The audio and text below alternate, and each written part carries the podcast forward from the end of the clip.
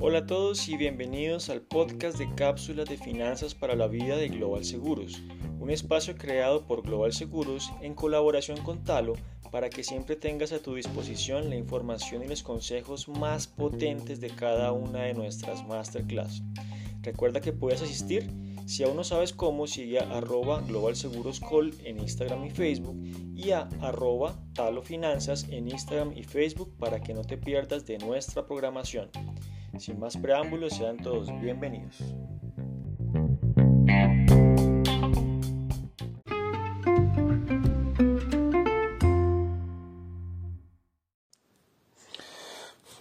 Hola a todos, bienvenidos a esta segunda edición de los podcasts de Finanzas para la Vida, donde haremos un resumen de estas cápsulas que hemos dado a los clientes de Global Seguros a través de su programa de educación financiera, cápsulas de Finanzas para la Vida.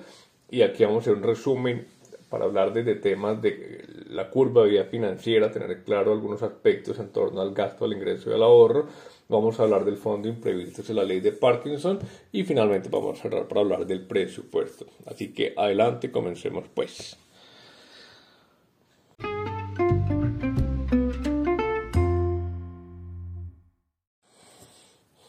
Bueno, es importante tener presente que a lo largo de la vida el ser humano tiene algunas etapas en su vida financiera y las vamos a mencionar ahora más adelante. Estas etapas que voy a mencionar no son camisa de fuerza y son relativos, pero son un marco de referencia que nos ayuda a entender las necesidades financieras del ser humano y las decisiones que toma dependiendo en qué etapa de su vida se encuentra.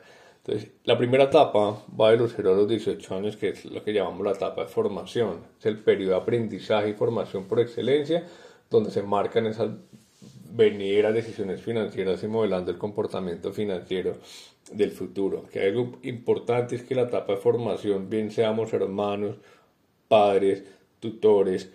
Eh, es importante que ayudemos a esos muchachos que están, niños muchachos que están entre los 0 y 18 años, a tener la información correcta, adecuada, que les permita tomar las mejores decisiones a futuro, tengan los pensamientos correctos, patrones mentales correctos, adecuados acerca del dinero, de manera que puedan desarrollar decisiones, acciones y hábitos que permitan lograr su bienestar financiero. Esta etapa es bastante crucial eh, y si nos devolvemos al primer podcast o a la primera cápsula que dimos donde hablamos de patrones mentales sobre el dinero, hay que tener en cuenta que durante las etapas de niñez y juventud se desarrollan unos patrones, condicionamientos mentales que tienen que ver con lo que yo oía cuando era pequeño, lo que llamamos la programación verbal, que yo veía cuando era pequeño de ver, de ver a mis superiores, eh, papás, hermanos, actuar en torno al dinero que, que llamamos los modelos de referencia y esos incidentes concretos que me sucedió a mí que hoy en día me hacen que yo actúe en cierta manera frente al dinero. Así que la etapa, esta primera etapa de formación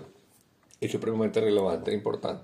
Hay una segunda etapa que va a los 19 a los 30 años, una etapa de independencia, y es donde se comienza a definir el futuro económico, iniciándose la independencia financiera al conseguirse los primeros ingresos, aflorando la necesidad de contratar los primeros productos financieros se inicia la creación de un patrimonio tanto activos como pasivos. El horizonte del ahorro es a corto plazo, sin contar con excesivas reservas para imprevistos. Eh, y generalizando, el primer bien que se adquiere, y es un pasivo a su vez, es el vehículo. Aquí es importante que en esta etapa de independencia se empiece a construir el fondo imprevisto. Es un, es un autoseguro que me va a permitir que no vaya a tener obstáculos eh, o que mi plan financiero a futuro no vaya a presentar obstáculos, se va a ir interrumpido por cualquier imprevisto que se me surja o, o, aquel riesgo que afecte significativamente mis finanzas personales.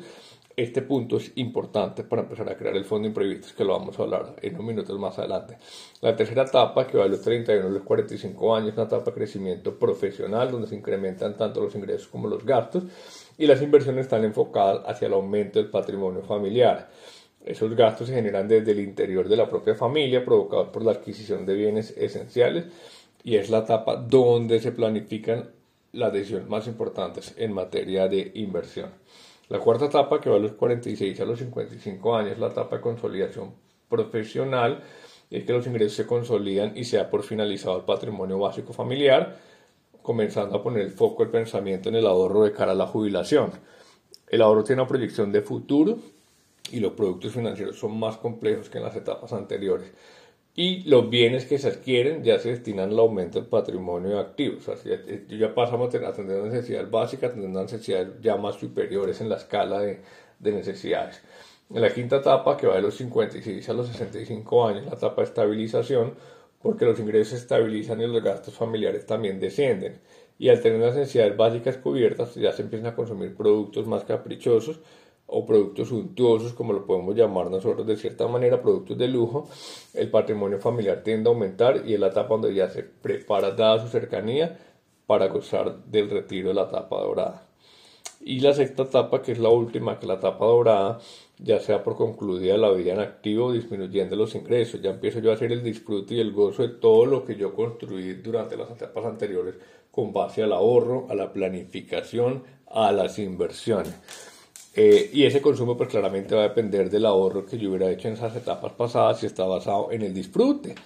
Eh, las inversiones ya pasan a ser más conservadoras porque yo lo que intento es preservar el capital y que la liquidez también esté garantizada. Aquí algo importante que tener muy presente es que el desarrollo de esta etapa dependerá muchísimo de lo que yo eh, hubiera planeado, esa planificación financiera que yo llevé a cabo en el pasado. Los errores que se cometieron apenas sí pueden tener puntuales soluciones en este periodo. Aquí lo importante es que hagamos los ajustes a nuestras decisiones financieras lo más temprano posible para que no me termine impactando en mi etapa dorada y no cuente con el suficiente margen de maniobra en el tiempo para poder corregir ajustar y tener el resultado deseado en mi etapa de, de retiro. Eh, esta etapa es importante porque se muestran los resultados de los exámenes que la vida financiera nos ha ido poniendo a lo largo de las etapas anteriores sin tener mucha opción de cómo nos podamos recuperar en el caso de que alguno de esos exámenes no hubiera sido aprobado, por decirlo así, o no hubiera hecho los ajustes necesarios. Entonces, estamos a tiempo de poder hacer las correcciones para poder terminar una, de, de, jubilación como siempre la, la hemos deseado. Si quieren más detalles de cómo eh, se desenvuelven estas etapas de la vida financiera, qué decisiones son las adecuadas para tomar y cuáles son los productos que mejor se me ajustan, los invitamos a que sigan el canal de YouTube de Global Seguros, donde se están poniendo las grabaciones en diferido de las distintas cápsulas y ahí van a encontrar cuando estamos hablando con más detalle las cápsulas eh, del ciclo de vida financiera.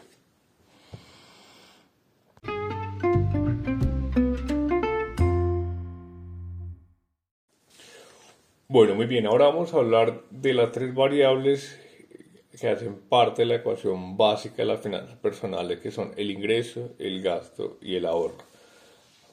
Para empezar a hablar del tema del gasto es importante tener presente que las únicas necesidades con las cuales nacemos son las fisiológicas, la alimentación, respirar, las necesidades de, eh, reproductivas, eh, las necesidades que digamos que son biológicamente asignadas desde nuestra naturaleza, eh, desde nuestro nacimiento. Entonces, eh, aquí es importante tener presente que el resto de las necesidades surgen con el tiempo, son necesidades eh, eh, condicionadas, necesidades adquiridas, necesidades implantadas, y es importante saber discernir, discernir esas necesidades para no terminar gastándonos absolutamente el dinero en todo, ¿verdad?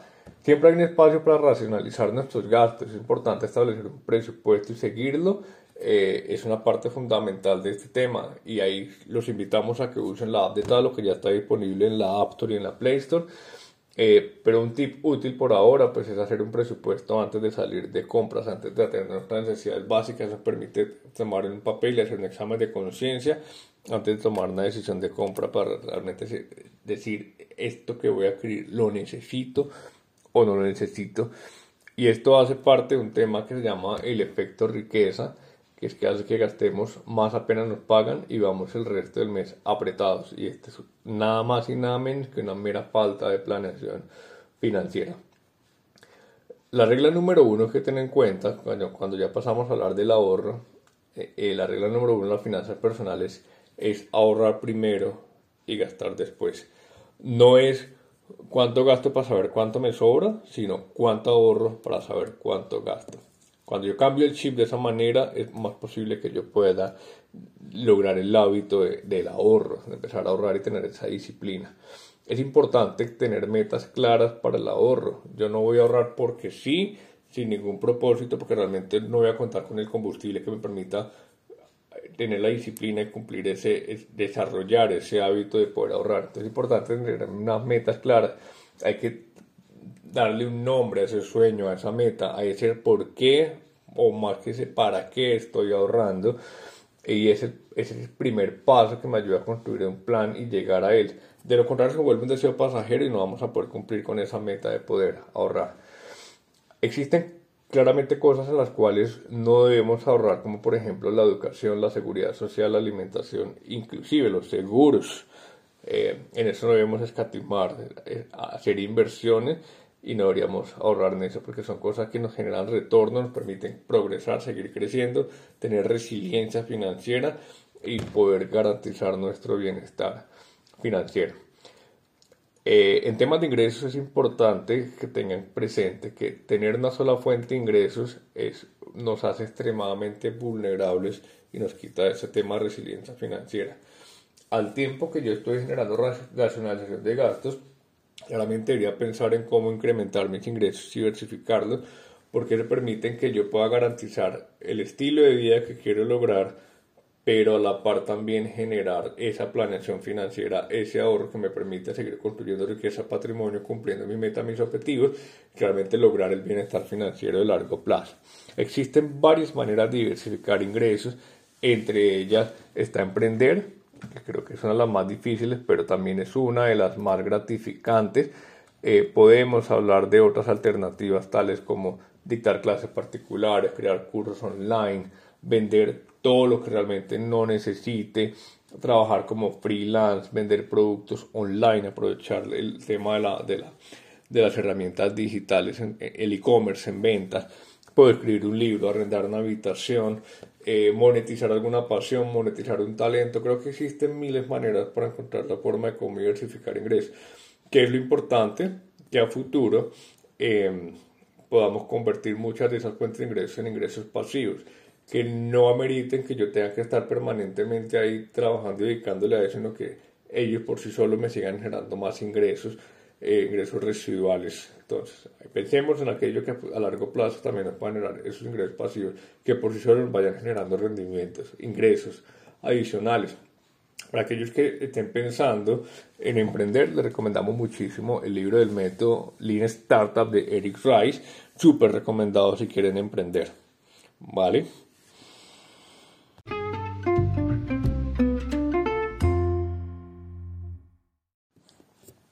Hablemos de algo importantísimo y es el fondo de imprevistos, el fondo de emergencias.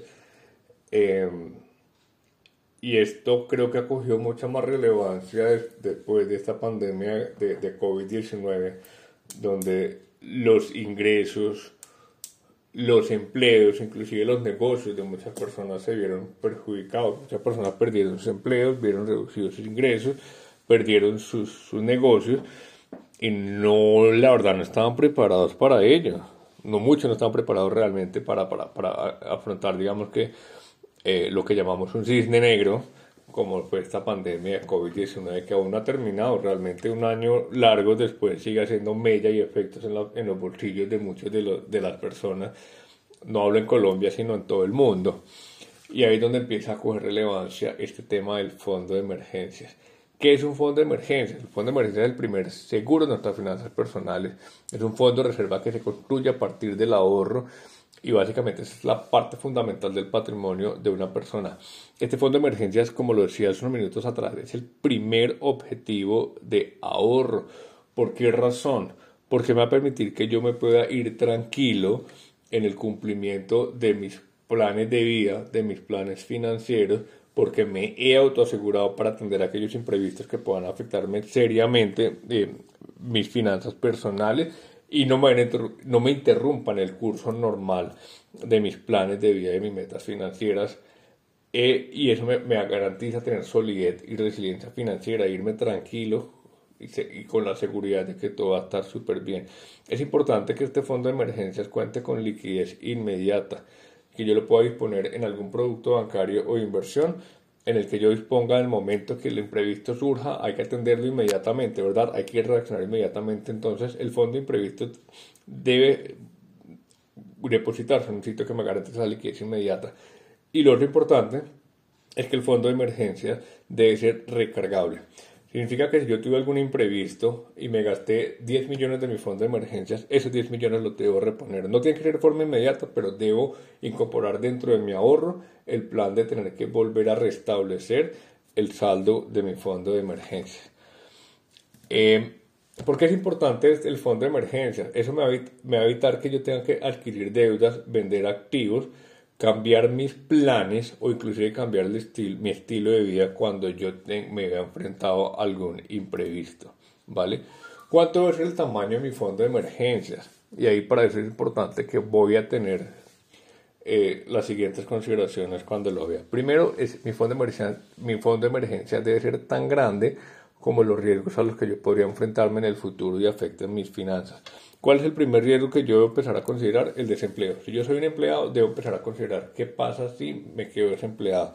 Si yo tengo un negocio, ¿qué pasa si mi negocio quiebra? Y les voy a hablar, por ejemplo, de un tema de, de, los independientes. Hay que considerar la interrupción o caída en el ingreso por un tiempo prolongado hay que tomarnos el tiempo de pensar qué otros riesgos pueden tener en mi vida. Algunos ejemplos, enfermedades hereditarias, desastres naturales, la reparación de un vehículo, la reparación de un hogar, aquello que no pueda ser cubierto por, por los seguros que yo puedo adquirir para vivienda, para mi vehículo, para otros tipos de demás seguros. Por ejemplo, hay algo que las personas nunca tienen presente y que los invito a que lo consideren, que por lo menos en la vida vamos a tener uno o dos eh, pleitos que pueden eh, tener una, una, connotación judicial, una demanda, una denuncia, me tocó pagar el abogado que eh, para hacer la demanda o, para defenderme y nunca tenemos considerado que esos horarios de abogados pueden ser bastante costosos. Entonces, pues la recomendación después de ponderarlo es que por lo menos debamos tener unos, un fondo de emergencias que corresponda a seis meses de gasto como mínimo. ¿Vale? ¿Cómo construyo mi fondo de emergencias? Eso tiene que ser importantísimo, es que debo adecuarlo a un plan financiero, debo incorporarlo dentro de mi presupuesto y el, el, primer objetivo de ahorro, como lo decía, debe estar destinado a construir el fondo de emergencias. Si yo ahorrara el 10% de mis ingresos mensuales, podría tardar hasta cuatro años y medio en completar mi fondo de emergencias. De manera que si yo amplío el porcentaje de ahorro, quizás pueda construir mi fondo de emergencias de una forma mucho más rápida, ¿vale? ¿Cómo puedo fortalecer mi fondo de emergencias? Diversificando mis fuentes de ingreso a través de los seguros y también generando rendimientos para ese fondo de emergencias. Pero esos rendimientos me hace llegar a la siguiente pregunta y es ¿dónde puedo guardar mi fondo de emergencia? Hay que tener en cuenta tres grandes variables cuando yo voy a, saber, a decidir dónde guardo mi fondo de emergencia y es el riesgo, la rentabilidad y liquidez. El riesgo es que debo guardarlo en una alternativa de inversión que tenga un riesgo conservador. Yo no puedo arriesgar el, capital de un fondo de emergencias en inversiones de alto riesgo porque perfectamente podría tener variaciones en la inversión que me afecten el capital con el que pueda tener y, entrar a responder ante algún imprevisto. La rentabilidad ojalá sea igual o superior a la inflación.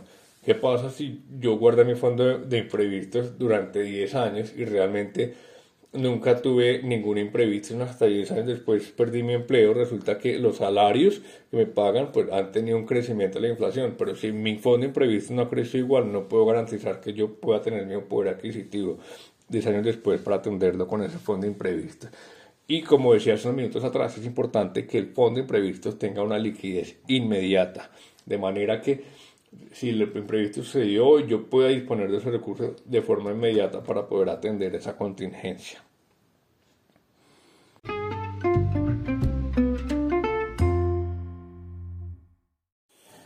Hablemos de un tema importante y es la ley de Parkinson.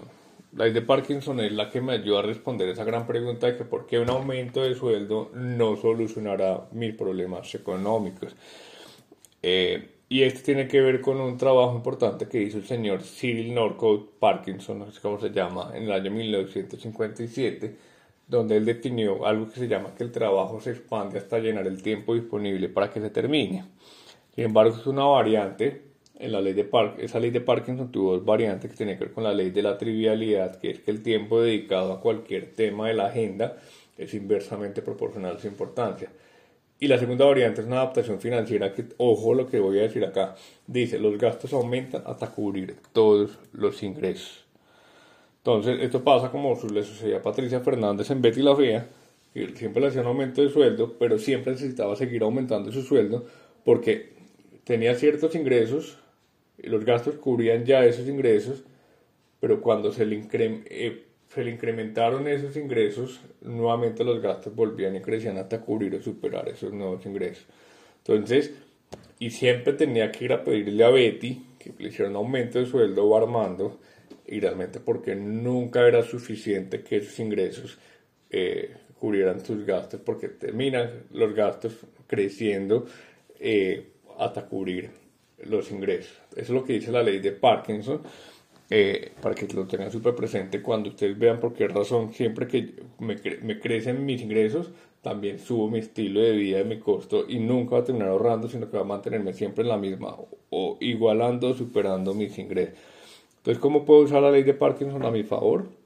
Y es que voy a establecer unas reglas y límites a través de un presupuesto. Voy a hacerme un hackeo mental y es que voy a suponer que mis ingresos bajan. Así hubiera tenido un aumento de un millón de pesos en mis ingresos, voy a hacer de cuenta que no tuve ese aumento y voy a destinar ese dinero inmediatamente al ahorro. Voy a hacerme el hackeo mental. Y los invito también a que por favor busquen en, en el canal de YouTube de Global Seguros la cápsula número 3 donde hablamos de los sesgos conductuales. Podemos saber cómo los usamos a nuestro favor para también hackear nuestra mente y poder eh, usar esta ley de Parkinson a nuestro favor.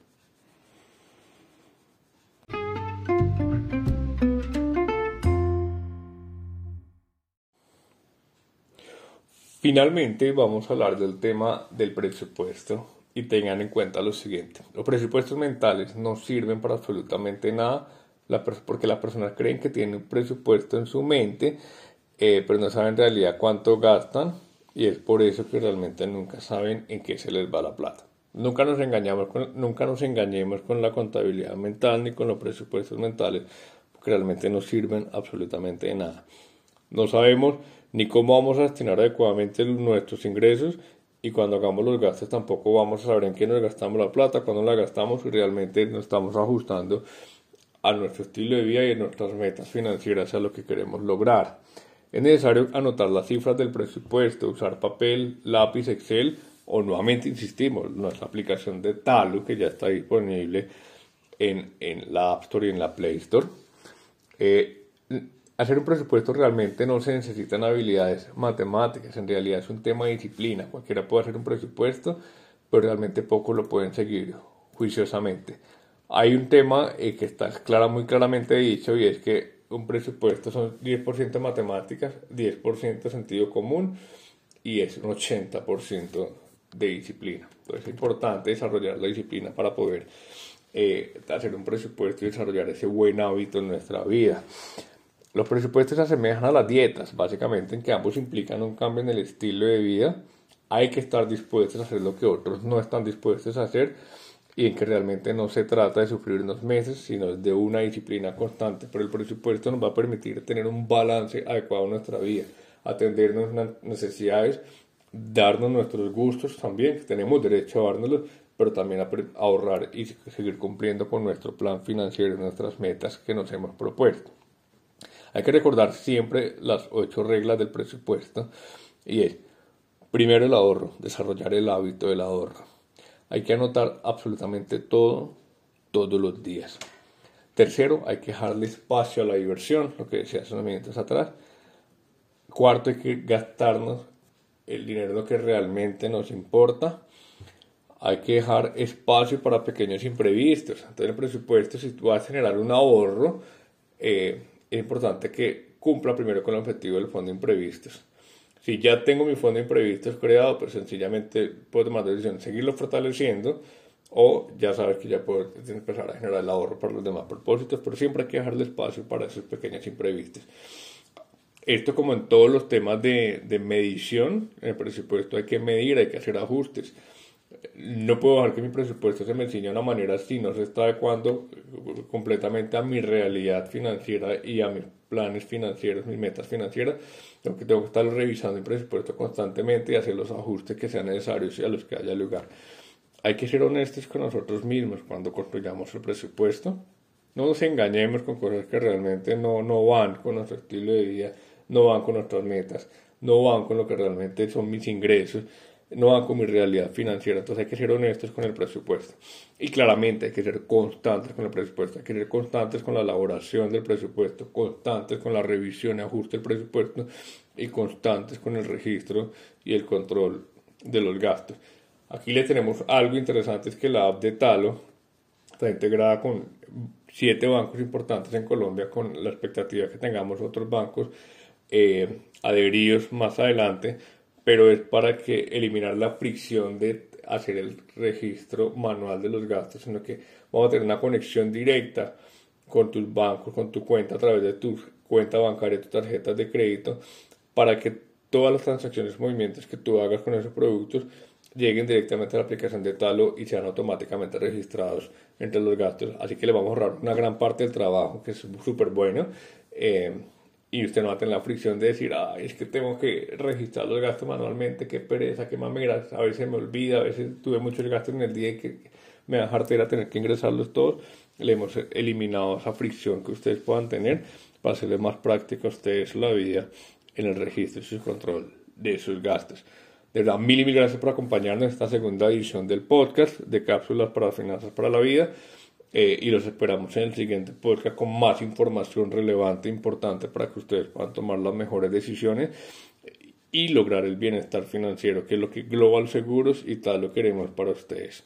Un abrazo.